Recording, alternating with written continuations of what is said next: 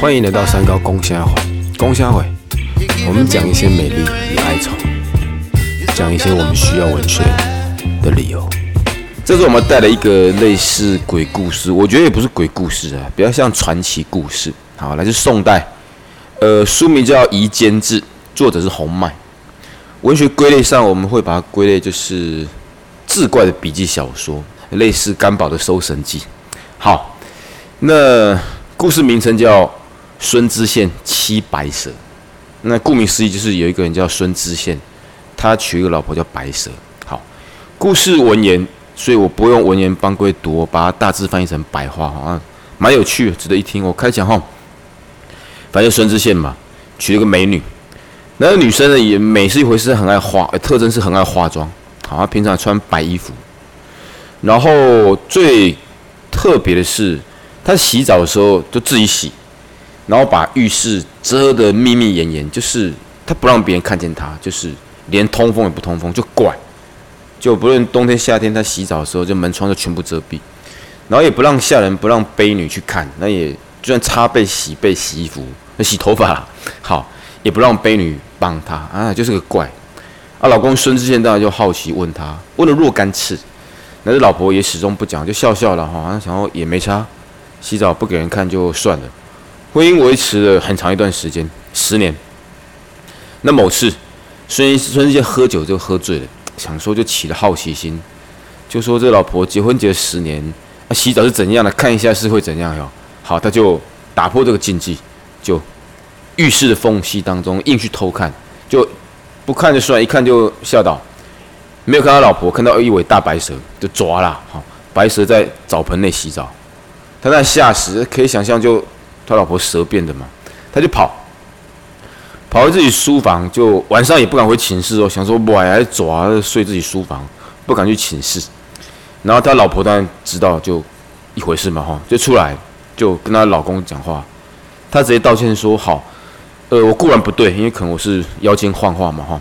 但你也不该这么做，因为我们约定是你不要偷看我洗澡嘛。好，所以既你我不对，但你有不对的地方，那我们就各自抵消。所以意思是不要把就当做没看见的，所以很诚恳跟对方说，你就不要再怀疑我。然后老公想说，哎也对哈，老婆这十年也没有害他，蛇又如何？所以当晚恩爱如旧。但无论如何，这男生心里面总是总像是内心插了一根刺，对对吧？你你知道他是蛇。所以这根刺始终拔不掉，生活上当然带带还是很多的不安或者疑虑吧。然后婚姻还是持续，那故事结局比较就哀伤的是，不久这个孙知县就忧心而死，可心里面结打不开，他可能也不想伤害这个女子吧，就这样忧心而死。那故事这样结束。那日后我们有听过更有名的故事，像《白蛇传》《雷峰塔》那些故事。那我稍微爬了一下文。好像在宋代夷坚志该故事前，就民间并没有很明显的白蛇故事。然后这篇我心里面是初步把认为，应该是后代所有白色故事的原型。那你再去看清朝的蒲松龄的《聊斋》，里面有蛮多女生跟男生结婚，事后那些女生基本上都变成蛇。所以我觉得它应该是启动我们对蛇这样一个幻化成妖精故事的一个原型哈。所以。挺有趣的，那特地就分享一下。来，那照例我们今天有邀请来宾，我就直接提问来宾哈。有时候我看故事啊，或者看一个事情，我会抓气味或者抓图像。我就是我们不要去拆解里面太多的线索，就像一个故事其实是个悲剧嘛。然后你读完了第一个气味，第一个感觉是什么？我读完了第一个感觉就是说。为什么要为什么要执着于当下那个点？就是你你你你你知道她还是你的太太，你你爱她还是如以前十年前般的依旧？那你得知她的死对于你有何影响吗？我觉得是直觉，就是没有什么影响啊。就你你你回归到最原始你爱她的那个点，那我觉得。跟这段婚姻其实是没有任何关系的。那最后得出是悲剧的结果的话，其实我觉得是有点可惜啦。因为毕竟能够遇到相爱的人，然后然后还互相喜欢、互相相爱，然后进而结婚在一起，然后过一个呃很幸福的生活，这其实在于我们现在来讲是非常困难的。好，所以他的直觉就是干嘛找自己麻烦，内心上的找自己麻烦。我其实我一开始看 也是类似啊，但我我我当时的直觉是跟你很接近，但有些差异性。我当时的直觉是啊，靠，我早知道不要看，进 K A 啦，你看完再给自己心理压力，说好，我们其实不用管他，可以把它放下，那就是个历练，不一定做得到。但回到一开始，要你卖款弄不带起，所以早知道不要看。所以我们到底从中得到什么？其实时间会冲淡一切啦。那你你就算你知道这个事情，那太太也知道，那我们就一样吧。就像我们一开始说的，每个人心中都有秘密啊。刚好这个秘密多一个人分享了，那之后讲话是不是更加的坦然？对，更加的明白，更加的了解，或者是如果你处于我蛇的这个心态，诶，你会怎么想？就像像这样就变成夫妻之间多一个相处，或者是一个好笑的话题。哎哎，我拿抓，我来我比你变成变做抓，安内力不要他出力。哦，这个就其实就是转念来想啦，就是多一个话题嘛。那多一个多一个有趣的一个变化哦，换成你变成蛇啊，我变成孙知县啊，我们来个 cosplay 角色扮演之类的。哦，对，我觉得这这个就套在我们现在的模式来说。我觉得其实蛮有趣的，我我可以接受这个这个这个这个 situation，就是这个情况啊，我还蛮喜欢的。所以结论是，如果你是孙知县，你可以放下。我，对我可以放下，我可以放下。好，刚刚他的对话过程，我心里面就想到若干的焦点哈。第一个焦点是，我隐约觉得白蛇的智慧才是真的智慧，这个人类基本上愚蠢。第一个，你爱偷看。第二看完了，你又没有能力把它放下，你没有能力放下，你又没有能力离开它，然后没有能力离开它，你又让自己这样忧心而死，这就是完全是找自己麻烦。然后白蛇很坦白的说，就是只要你愿意装傻，我们快乐可以持续。那装这个傻也没有违反什么人道精神，就是你不要再执着我的过去。所以其实白蛇的智慧才是智慧。然后你看很多古代铺陈的鬼怪故事、妖精故事，到后面都是动物比人更聪明，甚至动物比人更诚恳。好，那是我看到第一个。还有刚刚你看到 乱讲什么 cosplay，也不乱讲了，也有趣。其实也也对哈，如果你把一个缺陷，然后透过一个东西叫转念，然后那个缺陷，如果你有更高的幽默跟处事智慧，它反而可以变成另一种生活的趣味。你就想啊，从古今是谁跟蛇蛇睡过觉？你可以变成是那种骄傲，你也不会觉得那是个伤痕。你你还真敢讲呢？那我问你，如果你老婆，你如果这个情境是你，你真知道她是蛇，那你也真的打算放下，认同她是蛇，你会问她的第一个问题是什么？你有交过男朋友吗？我觉得他第一个问题应该是这个。所以你的意思是你问他 啊？你好。年轻的时候，你还没有变成妖精，你是蛇的时候，你有认识过其他雄性的蛇这样呀？对对对，我想说，蛇跟蛇交往是很正常啊。好，那我还问，假设我是那个女蛇，我说有啊，我年轻的时候，那我们蛇界也是很乱的。好啦，我我觉得我们蛇界乱，那我们人界其实也很乱呐，就互相啦，互相抵消啦，这样可以吗？好好低级的对话，好来，不想问了啦，我们换下个。主题来，具体的哈，就是整个主题，我就是缺陷。当我们眼里面看到缺陷的时候，哎，我们刚好提到答案呢，但还是再问一次。我那我们放大，就不要再谈情爱，就兄弟间也是，朋友间也是，家人间也是。好，缺陷，我们该实际哦，我不要那种抽象的话，什么转念，什么幽默，实际的作为。哦，对缺陷实际的作为哦，嗯，我举例好了，就我们两个这样互动，然后你突然我你突然哪一天知道，假设我偷窃癖，我过去有偷窃的前科，而且累犯，然后可能上一次偷窃是上个月，但我你知道我是个好人，我不会去伤害别人，那就是我的性格缺陷。如果我是他的朋友的话啦，那我会觉得这个是需要做一个症状治疗。那以现在现今医学如此发达的话，我相信有心去帮你找医师，那去做一个控制性的治疗。如果说可以控制的话，我那我觉得，我觉得我身为他的好友，我我会劝意劝他去做，但是我不会去举发他。我觉得举发他对他，你就把这个友情就直接斩断了。对，可能他对对方来讲啊，你去举报他没有意义啊。现在偷窃的刑法判那么判那么轻，那针针对他的偷窃这个行为，我们是要以更。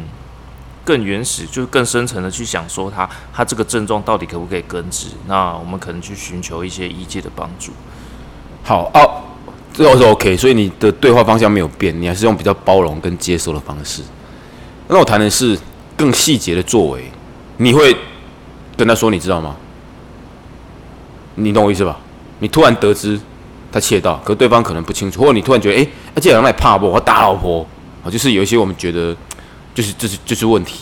那你会跟他讲这个事情，还是选择不讲？还是？我觉得我会跟他讲，但是我会在适当的时机跟他讲。比如说，呃，朋友小聚，那或者是我们两个人之间的小聚，喝喝酒，那畅聊一些心中的事情。那我会在这个时间稍微跟他提一下，提点一下。如果他够聪明的话，他应该知道我在讲什么。好，所以你还是用正面想说，以帮助朋友的角度。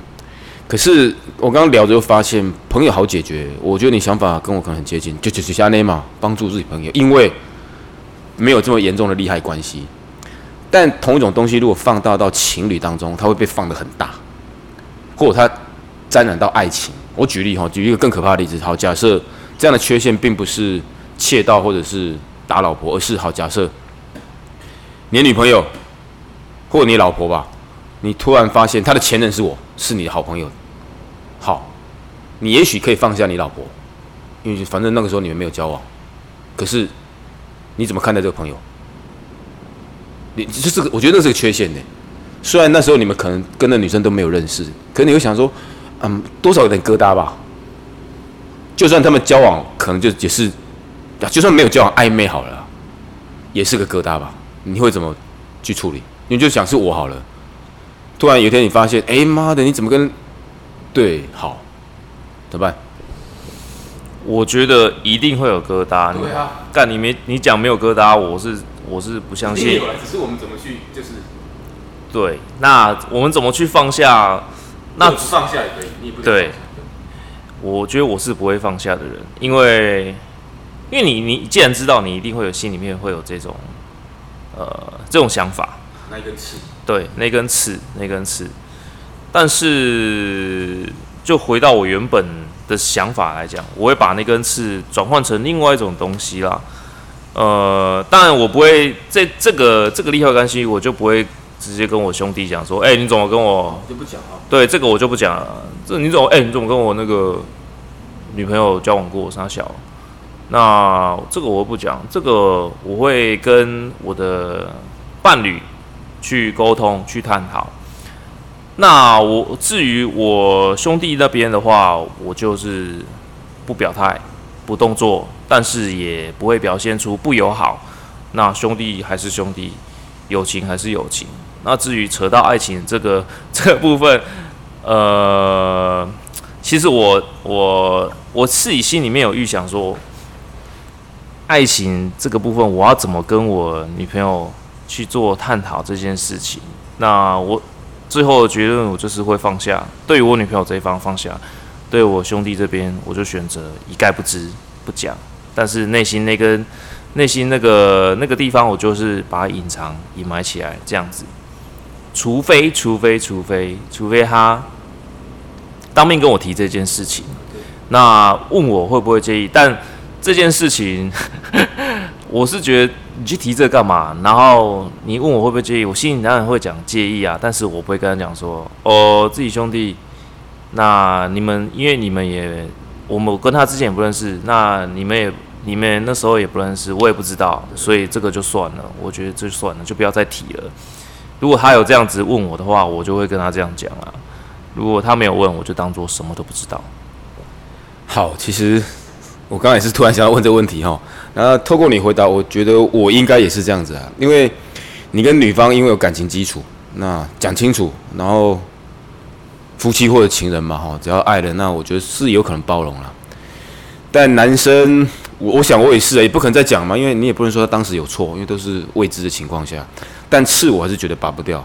那我猜我会像一样就不讲，但我可能就会几乎降低跟他的联络。我应该会这样，除非很必要的场合，不然我可能不像以前一样说，哎，出来干嘛或干嘛，我可能就那个联络就会让他变冷。但我也不会对他抱抱着恨，或者说报复，因为没啥好报复，他也不算是犯错。但就是朋友情谊，可能因这样就可能会走到终点，对不对？但也不会说就是他就是不好的人呐。但就是我猜就是会冷淡掉了。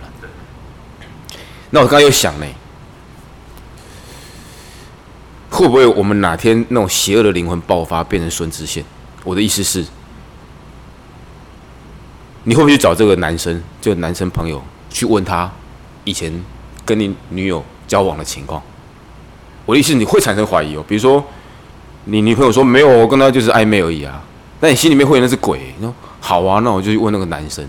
可是问会明知道是个马蜂窝，你捅下去可大可小。如果他没有很精彩的过去，装戏，对 不对？就会变变孙子线的。好，那我们就针对这一点，你压抑得住那一股猜忌的好奇心吗？如果说猜忌好奇，我以前我是绝对压不住的，我一定会去看，我一定会去去打破砂锅问到底。但是我觉得现在的话，可能随着年纪增长、社会经历的增长，那那处理事情的多寡，或者是面对事情的挫折，那些都让我自己做一个自我了解跟成长啊。那以我现在来讲，现在啊，我这个年纪来讲，三十几岁的年纪来说，我是完全的不会。我就算我心里面的鬼长出来之后，但是我也是不会去捅那个马蜂窝。诶，我讲实在话，我真的不会捅诶，因为因为你心里面已经有那个既定的成见的话，你去捅它，你会觉得说，干，你一定在说谎。对，你突然问我这个是不是有鬼？对，我觉得你已经知道这个结果了，那你还去捅他？你不觉得你自己又变成孙志宪这种白目的人吗？对不对？所以我的想法是这样子。对，而且一捅下去会失去两个人，你同时是这个男生朋友，然后你也会觉得女方在说谎，男方在说谎，你活在自己一个成见的世界里面，那根本就是个无底洞。最后的选择不是死就是离开，像孙坚死掉没意义，那离开也是另一种可惜。所以我们赶快下一个结论好不好？我们必须在生活上有能力去意识到什么是长久的价值，什么是一时的快意恩仇。好像是这样，对不对？你一时的快意，然后去打听，硬要去打破砂锅问到底，满足一时的情绪，可能会割损更长远的价值的时候，就别去干了吧。所以像你刚刚提到什么年龄或经历如何，确实有时候你年龄增长会觉得笨不是坏事。你那边用尽聪明的，如何？你得到一些，但你失去更多，哦，所以也许犯傻或者装傻或者遗忘，是上天给我们另一种必须的能力。好，那这个故事我觉得聊到这样就够了，因为越聊我觉得好好像越负面。对，把人性的那些好猜忌啊，或者是不安都表达出来。好，结束也不要结束了，我们就请你造句。人们总是自以为看穿事情的真相，实际上错误的认知比无知更可怕。错误的认知比无知更可怕。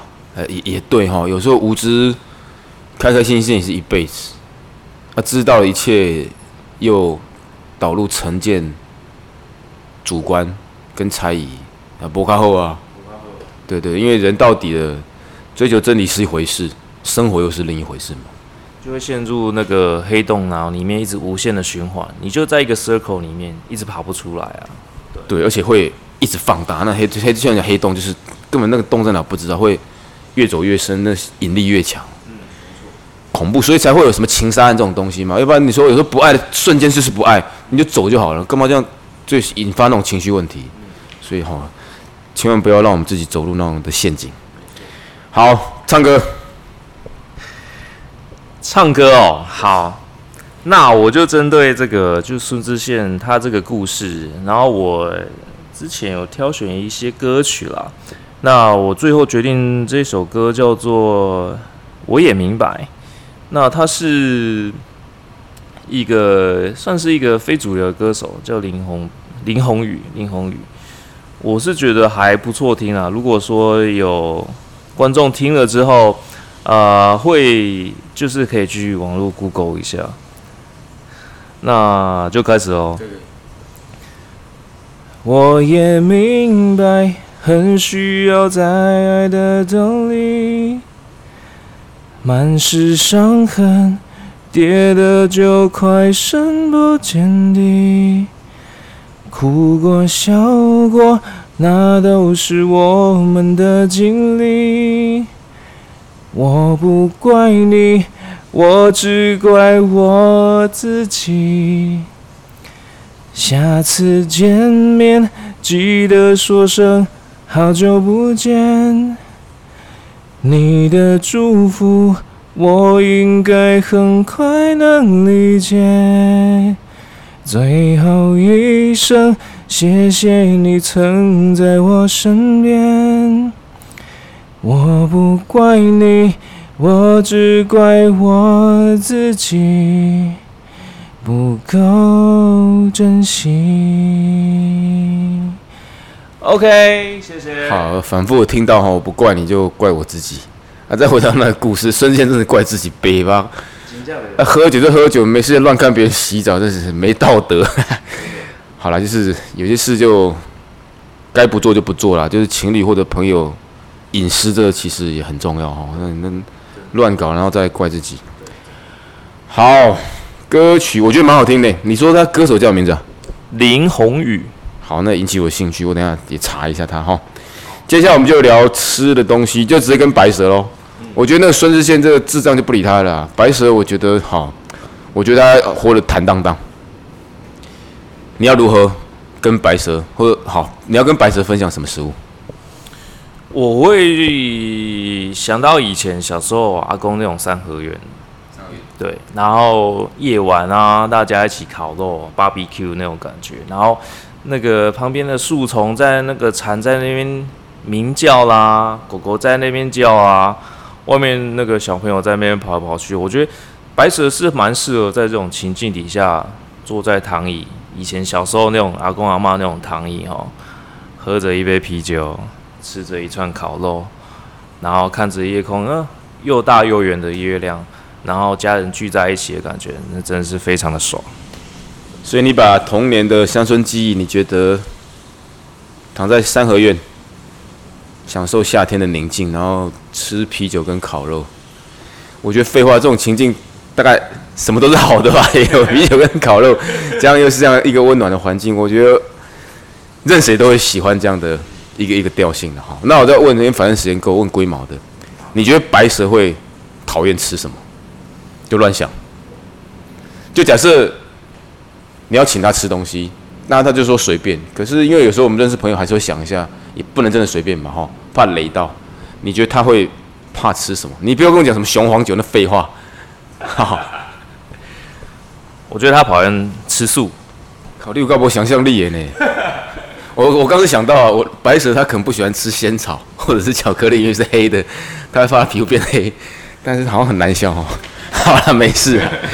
好了，这样就 OK 了。来了，我们今天节目这样子，我觉得够。来跟听众朋友说再见。哦，谢谢老大邀请我来，谢谢各位，再见，拜拜，好，拜拜。